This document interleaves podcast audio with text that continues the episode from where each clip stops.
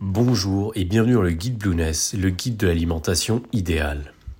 Aujourd'hui, nous allons nous intéresser aux légumineuses car elles ont une importance capitale dans le cadre d'une alimentation saine et particulièrement dans le cadre d'une alimentation de type méditerranéenne. Sachant que l'alimentation méditerranéenne a été identifiée par la science comme l'un des modes alimentaires les plus sains et les plus efficaces au monde. C'est d'ailleurs la raison pour laquelle nous avons décidé de décortiquer ce mode alimentaire et de l'intégrer dans les bonnes pratiques du guide Blueness, le guide de l'alimentation idéale. Dans les podcasts précédents, toujours concernant l'alimentation méditerranéenne, nous avions listé les principaux légumes, puis les épices, les aromates et les condiments qu'il fallait intégrer ou réintégrer afin de prendre sa santé en main. Nous avions également abordé en long et en large le sujet brûlant des céréales, qui sont tantôt amis, tantôt ennemis de notre santé. Et dans ce podcast, donc, nous allons nous intéresser aux légumineuses. Les légumineuses, qu'est-ce que c'est? Ce sont des plantes potagères dont le fruit est une gousse et qui sont cultivées dans le but d'obtenir des grains secs comestibles. Parmi les plus connus, on retrouve les pois chiches, les fèves, les haricots rouges ou blancs, ou encore les lentilles. La plupart des légumineuses ont été domestiquées dans le croissant fertile, à l'instar des céréales que l'on a précédemment traitées, il y a cela plusieurs euh, siècles. C'est le cas du pois, du pois chiche, de la lentille, auquel il faut ajouter la fève, dont la domestication aurait été faite vers euh, moins 4000 avant Jésus-Christ, toujours au Proche-Orient.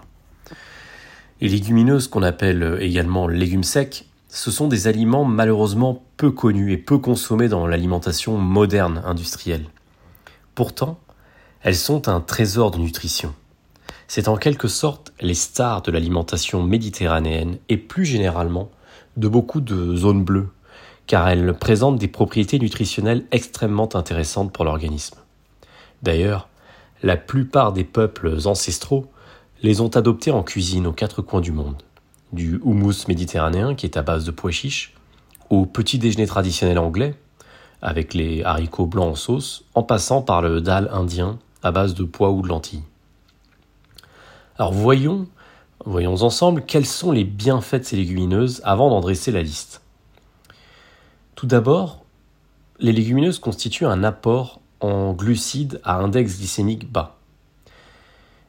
C'est la raison d'ailleurs pour laquelle les légumineuses sont extrêmement bénéfiques pour l'organisme, outre le fait, et d'ailleurs c'est lié à cela, outre le fait qu'elles soient riches en fibres, souvent protéinées avec un apport modéré en lipides, elles se démarquent donc par leur index glycémique par rapport aux autres féculents connus qui sont riches en glucides, comme par exemple les céréales raffinées, ou moins raffinées d'ailleurs. La différence se situe au niveau de l'apport donc en glucides qui entraîne une hausse modérée de l'insuline sécrétée par le pancréas. Un certain nombre d'études a montré que les diètes alimentaires qui privilégiaient les aliments à faible index glycémique, comme les légumineuses, permettaient de réduire le risque d'obésité et d'adiposité abdominale notamment. Et c'est l'un des enjeux les plus importants dans la compréhension des grands principes de l'alimentation. En effet, nous avions vu dans le chapitre dédié à la glycémie que l'une des techniques les plus efficaces pour prévenir le surpoids et pour s'en débarrasser petit à petit consistait à ne pas faire monter la glycémie trop fréquemment et trop brutalement, car cela entraînait une transformation du glucose sanguin en graisse corporelle dans les tissus adipeux et dans les organes. C'est exactement ce que causent les aliments qui font office d'accompagnement connus dans l'alimentation moderne comme le riz blanc, le pain blanc, les céréales raffinées, les pâtes blanches, et bien sûr les glucides qui ont le goût euh, sucré. Alors certes, on peut commencer par remplacer le riz blanc par du riz basmati, puis semi-complet, et les céréales du matin par du pain de petit épeautre, du pain de seigle ou encore une crêpe de sarrasin, comme nous l'avions évoqué dans le chapitre consacré à la glycémie, ou dans celui euh, sur les céréales ou euh, celui sur les meilleurs pains pour la santé c'est déjà un premier pas vers une glycémie un peu moins en dents. Toutefois, rien ne vaut ou presque les vertus des légumineuses comme accompagnement ou en remplacement parfois d'une protéine animale par exemple. Car les légumineuses ont un index glycémique et une charge glycémique bien moins élevés que d'autres féculents connus, tout en ayant un apport en protéines élevé, mais nous y reviendrons. Les légumineuses présentent donc un équilibre très intéressant entre leur apport en glucides qui entraîne une hausse limitée du glucose sanguin et leur apport en protéines végétales. Elles pourront donc, dans la majorité des cas, venir remplacer des frites, du riz ou des pâtes. Si d'ailleurs on prend l'exemple des frites, leur index glycémique est généralement de 75. Celui de la pomme de terre aussi entre 65 et 90 selon qu'elle soit cuite à l'eau ou réduite en purée. Quant à l'index glycémique du pois chiche, il est seulement de 28. Si on veut enfoncer le clou, on peut prendre comme indicateur la charge glycémique, pour comparer par exemple la pomme de terre et le pois chiche. Comme nous l'avions vu toujours dans le chapitre sur la glycémie, la charge glycémique, c'est un indicateur qui permet de comparer l'impact sur la glycémie en prenant en compte la quantité d'aliments consommés. Donc, pour 100 g d'aliments, la pomme de terre a une charge glycémique de 24, là où les pois chiches cuits ont une charge glycémique de 7. Il est donc opportun de privilégier les légumineuses comme source de glucides, donc d'énergie, et de façon plus terre à terre, comme accompagnement dans un plat, plutôt que de choisir les féculents les plus connus qui souvent sont servis en trop grosse quantité et à des moments trop fréquents dans la journée, du matin au soir. Et tout cet excès d'apport énergétique s'ajoute au pain qui est servi quasiment à tous les repas, en plus des féculents raffinés, en plus d'un apport en lipides souvent issus du produit transformés, ce qui ne fait pas sens sur le plan de la santé. Alors certes, consommer des pois chiches ou des lentilles n'est pas vraiment le repas a priori le plus présent, mais c'est le plus plaisant, mais c'est un a priori qui est hérité d'habitudes effrénées de consommation dopées aux exhausteurs de goût comme nous l'avions vu dans le chapitre sur les épices et les aromates. D'ailleurs, les épices seront votre meilleur allié pour pimper vos légumineuses et en faire des repas absolument délicieux et exceptionnels sur le plan gustatif. Outre la prise de masse grasse que peuvent entraîner euh, les aliments à fort index glycémique, il faut également ajouter que la consommation effrénée de ces aliments peuvent entraîner une diminution de l'efficacité du pancréas à sécréter l'insuline, qui est l'hormone donc hypoglycémiante, qui permet d'abaisser la glycémie à des taux physiologiquement acceptables par l'organisme. Autrement dit, à force de sursolliciter le pancréas afin qu'il sécrète cette insuline en vue de ramener le taux de glucose sanguin à des taux normaux, le pancréas finit par se fatiguer et l'insuline est moins sécrétée. C'est là que les problèmes de santé surviennent, notamment celui de la résistance à l'insuline. Je vous renvoie vers le podcast sur la glycémie pour comprendre en détail ces problématiques, car c'est l'une des clés de voûte pour la mise en place d'une alimentation idéale. Une fois qu'on a intégré ces notions, qu'on dresse la liste, disons, des meilleurs aliments à haute teneur en glucides, et qu'on les classe selon leur propension à faire monter l'insuline, on obtient généralement dans le haut du classement ces fameuses légumineuses, boudées par l'alimentation moderne, souvent par méconnaissance et, pourtant si précieuses. En dessous, généralement, on va retrouver, comme euh, je l'ai dit précédemment, du pain de petit épaule, du pain de seigle, certains fruits, etc. Donc les légumineuses constituent une source d'énergie saine, libérée lentement et qui permettent un stockage limité, voire inexistant en graisse corporelle, pour peu qu'elles soient consommées dans des proportions relatives à l'effort fourni l'organisme. D'ailleurs, puisque l'on parle d'efforts fournis, la priorité donnée aux légumineuses et de manière générale aux aliments à IG bas ne signifie pas qu'il faille forcément s'interdire des aliments à IG plus élevés. Ça signifie juste qu'il faudrait idéalement alterner les sources de glucides. C'est exactement ce que nous ne faisons pas en général.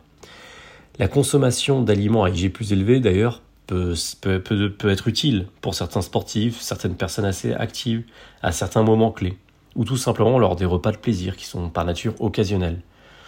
Le problème, ce sont les habitudes quotidiennes répétées pendant des années qui mettent l'organisme à rude épreuve, et beaucoup moins les repas de fête ou les petits plaisirs solitaires coupables qui sont, comme leur nom l'indique, des repas consommés euh, lors de certaines occasions. Ce qui ne signifie pas qu'il faille basculer non plus dans un comportement abusif lors d'un repas ou de repas plaisir.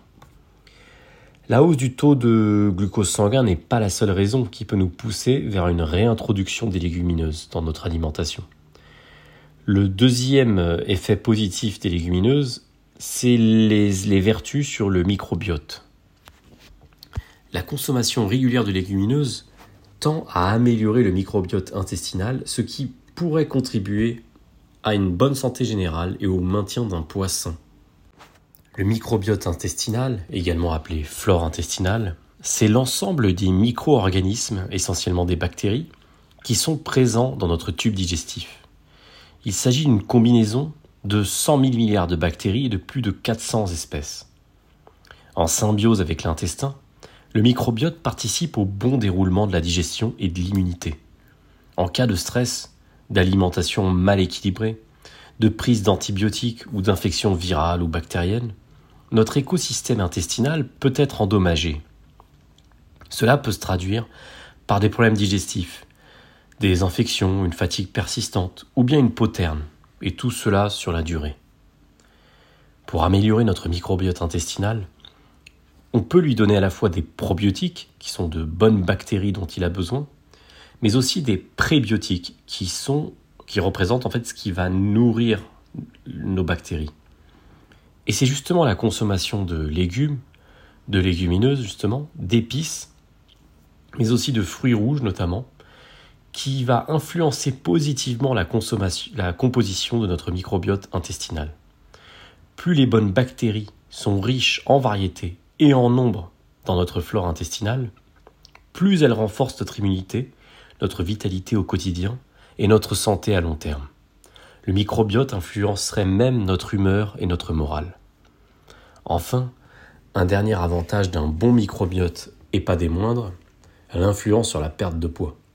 Chez les personnes qui réussissent à perdre du poids, on retrouve plus d'enzymes bactériennes bénéfiques dans l'intestin. Plusieurs études ont montré que certains probiotiques aident à la perte de poids en épaississant par exemple la muqueuse de l'intestin et en modifiant les signaux chimiques du système digestif, ce qui permet de mieux éliminer la graisse et le sucre.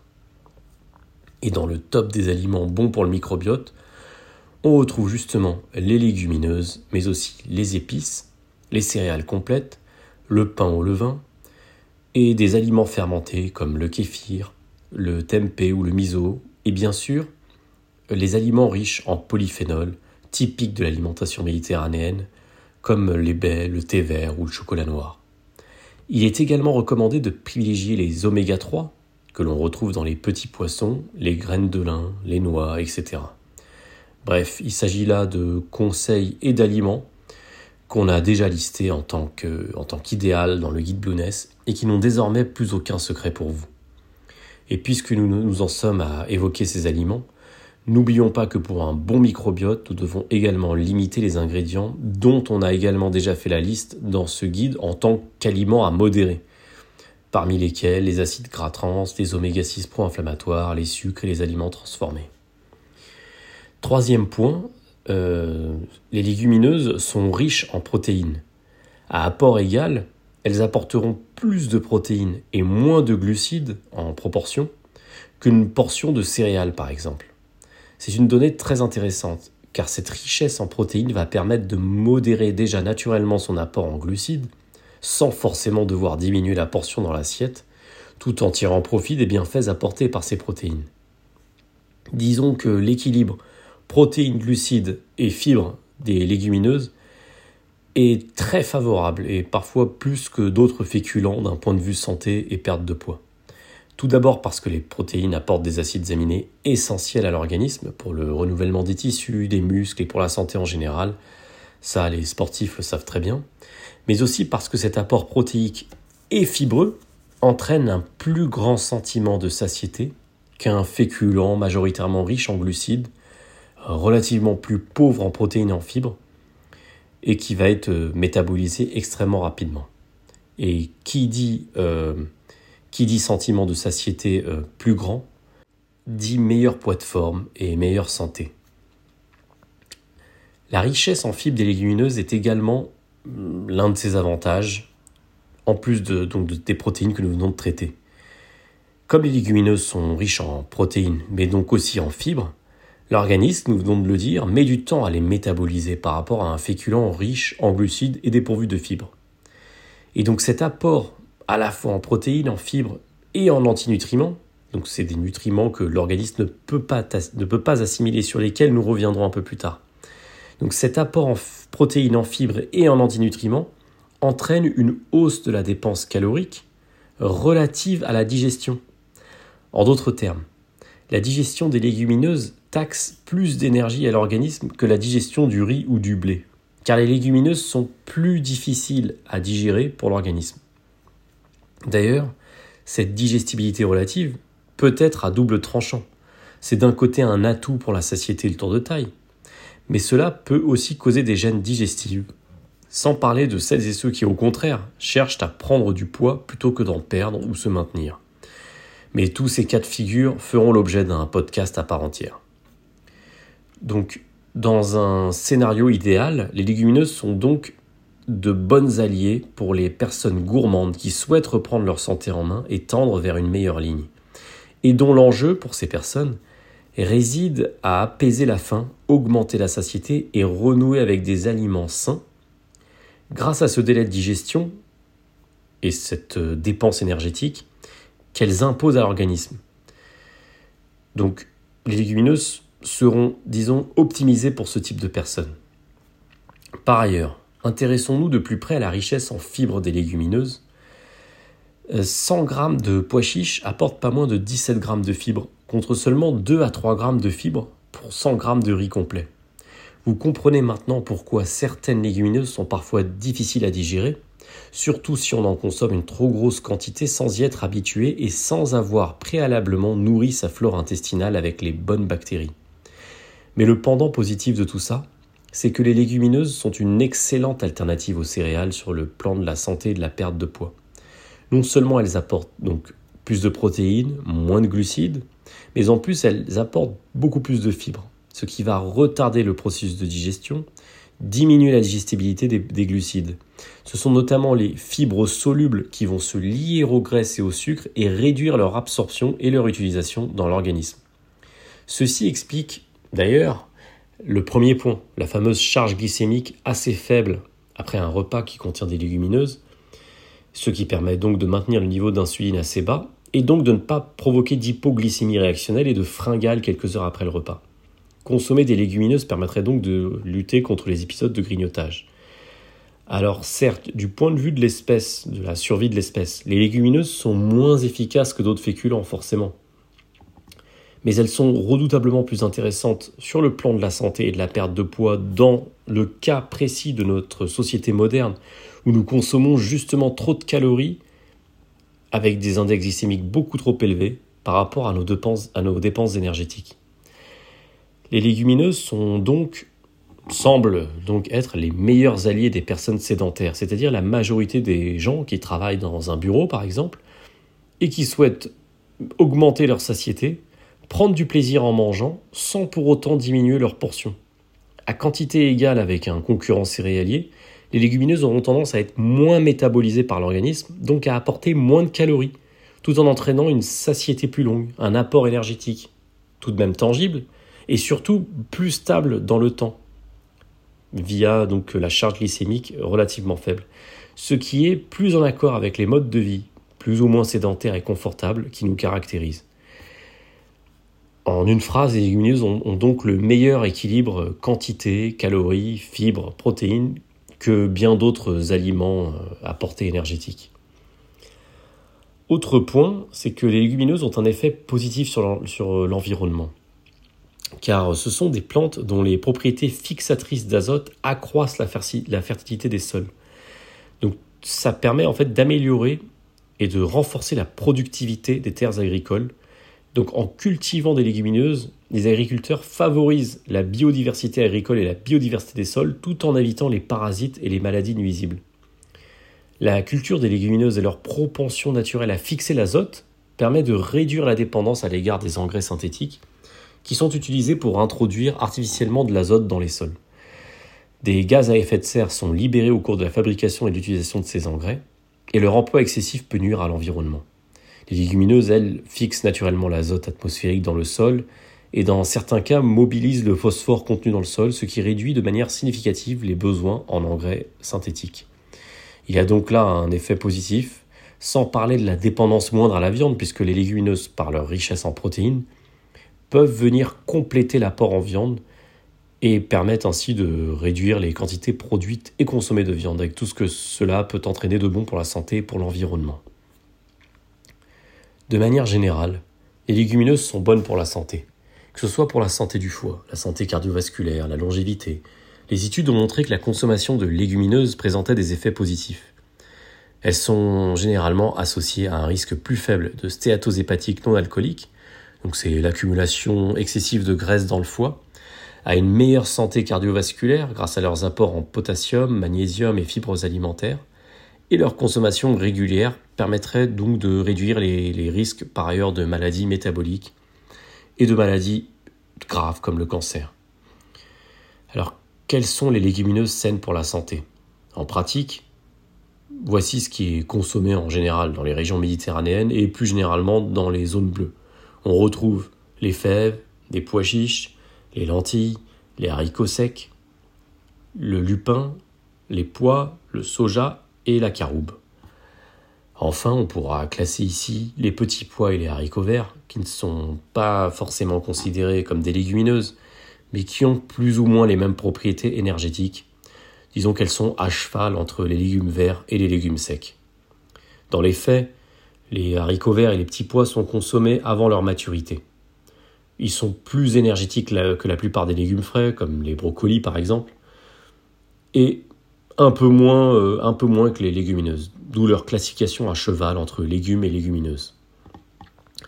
Si l'on devait en privilégier euh, trois ou quatre, ce seraient possiblement les lentilles, les pois chiches, les fèves et les haricots. Il s'agit là, disons, des légumineuses les plus connues, les plus abordables et les plus efficaces pour la santé. Les haricots blancs, c'est l'un des meilleurs fournisseurs d'énergie qui soit. Grâce à leur richesse en fibres, ils permettent de réguler la glycémie tout en permettant une libération lente de l'énergie via la transformation des glucides complexes en glucides simples.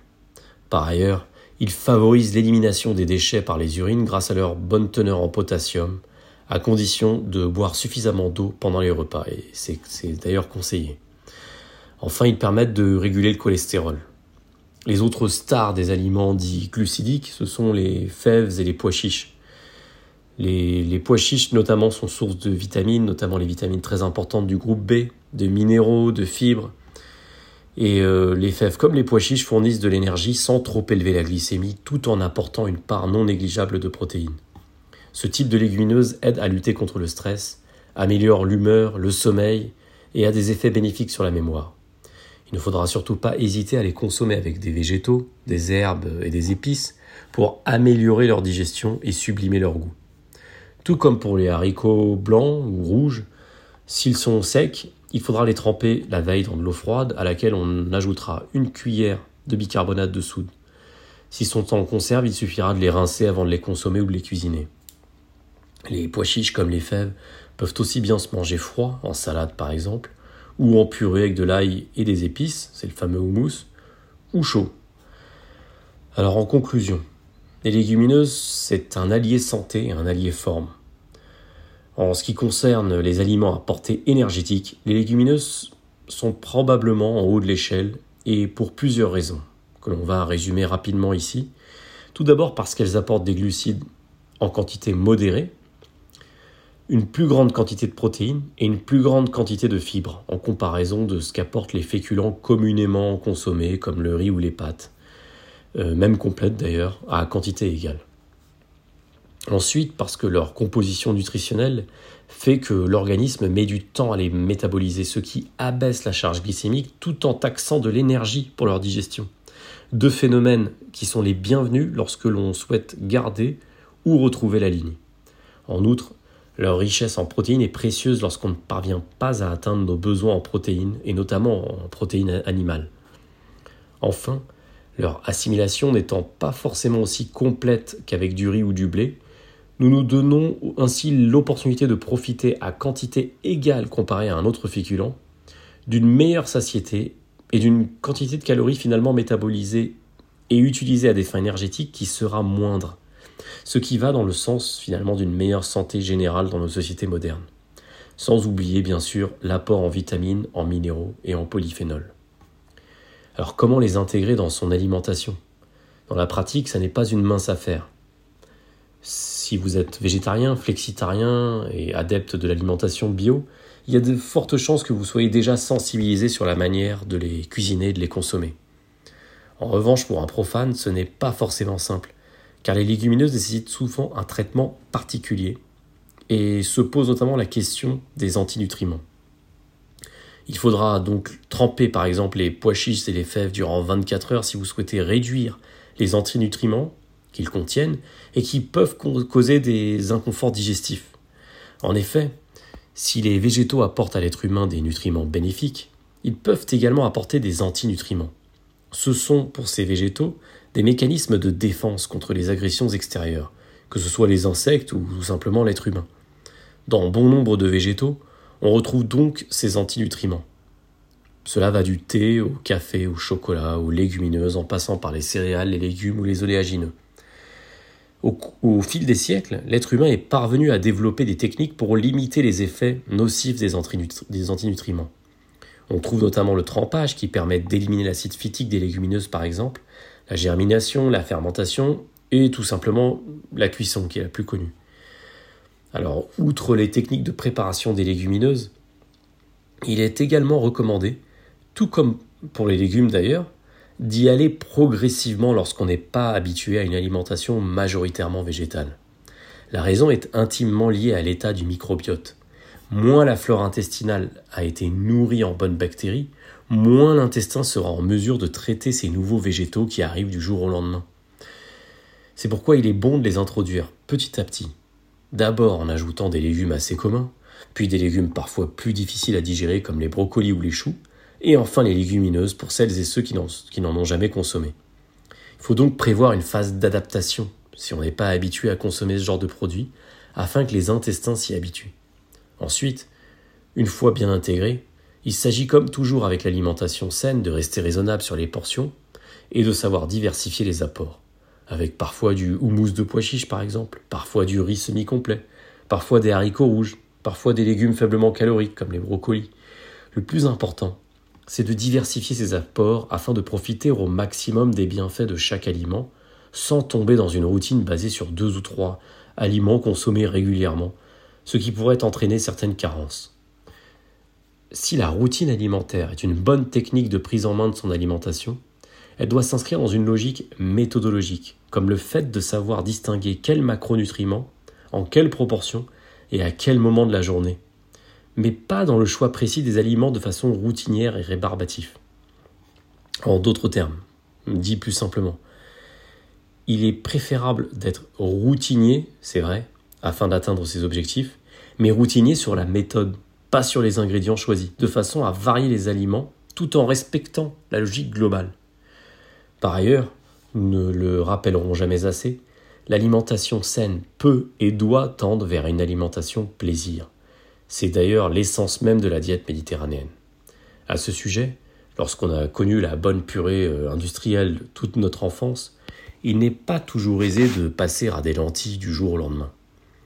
Aussi, il est bon de se renseigner sur des recettes à base de légumineuses, afin de faire autre chose qu'un simple accompagnement de légumineuses cuites par exemple. L'alimentation méditerranéenne, et pas que, regorge de recettes à base de haricots, de fèves, de pois chiches qui sont absolument délicieuses et qu'il est possible de réaliser dans une certaine quantité pour la semaine. Falafel, houmous, balila, chili con carne, moujad soupe de lentilles, il existe une multitude de recettes ancestrales ou modernes autour des légumineuses et le web regorge d'idées. C'est uniquement par le plaisir des papilles et des sens que l'on peut embrasser le style de vie méditerranéen et le style de vie des zones bleues de manière générale. Car la reprise en main d'une alimentation saine ne se fait qu'en y prenant du plaisir et surtout pas en se forçant. En parlant de plaisir, les prochains podcasts s'intéresseront justement aux fruits et aux oléagineux en diète méditerranéenne. Cela constitue les encas parfaits pour rester dans les clous, disons, au niveau santé, tout en s'en réjouissant. Ils constituent des alternatives idéales aux collations sucrées industrielles. Alors on se retrouve très bientôt pour le prochain podcast. À très vite dans le guide Blueness.